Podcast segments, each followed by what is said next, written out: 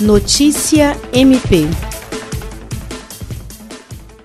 A Procuradora-Geral de Justiça do Ministério Público do Estado do Acre, Cátia Rejane de Araújo Rodrigues, se reuniu por videoconferência nesta quinta-feira, 2 de abril, com os promotores de justiça que atuam nas regionais Tarauacá em Vira, Alto Purus, Baixo e Alto Acre. A reunião foi para efetivar a criação de um grupo de trabalho com atuação exclusiva no combate ao contágio do novo coronavírus.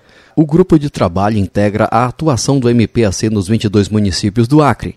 Cada regional terá um coordenador de justiça que fará a interlocução das ações e orientações entre a regional e o gabinete de crise implantado pela Procuradoria-Geral de Justiça.